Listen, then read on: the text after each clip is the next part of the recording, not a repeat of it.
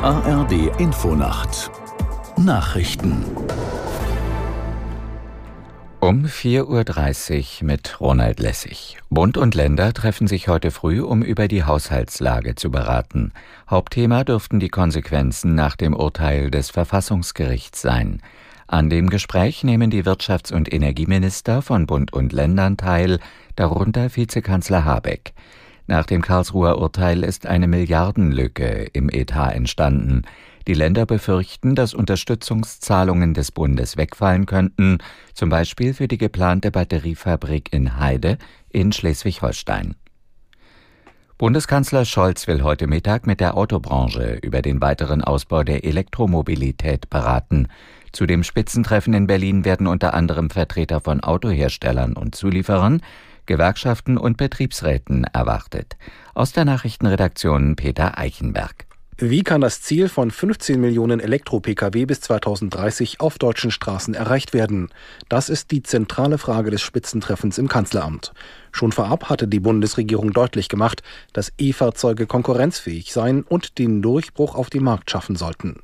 Im Fokus stehen dafür auch die Reichweiten der Autos und günstigere Preise. Die Nachfrage hatte sich zuletzt abgekühlt, was Fachleute auf sinkende staatliche Förderung und deutlich höhere Preise von E-Autos im Vergleich zu Verbrennern zurückführen. Bundespräsident Steinmeier setzt heute seinen Besuch in Israel fort. Er wird sich in Jerusalem mit Premier Netanyahu treffen.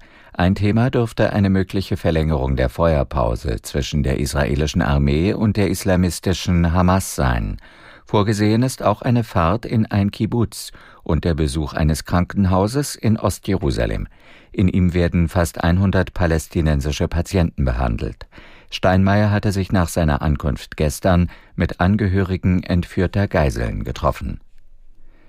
Der Milliardär und Logistikunternehmer Kühne prüft offenbar, den geplanten Elbtower in Hamburg zu übernehmen. Wie das Handelsblatt berichtet, hat es dazu erste Gespräche mit der Stadt gegeben. Kühnes Unternehmen habe aber noch keine Entscheidung getroffen.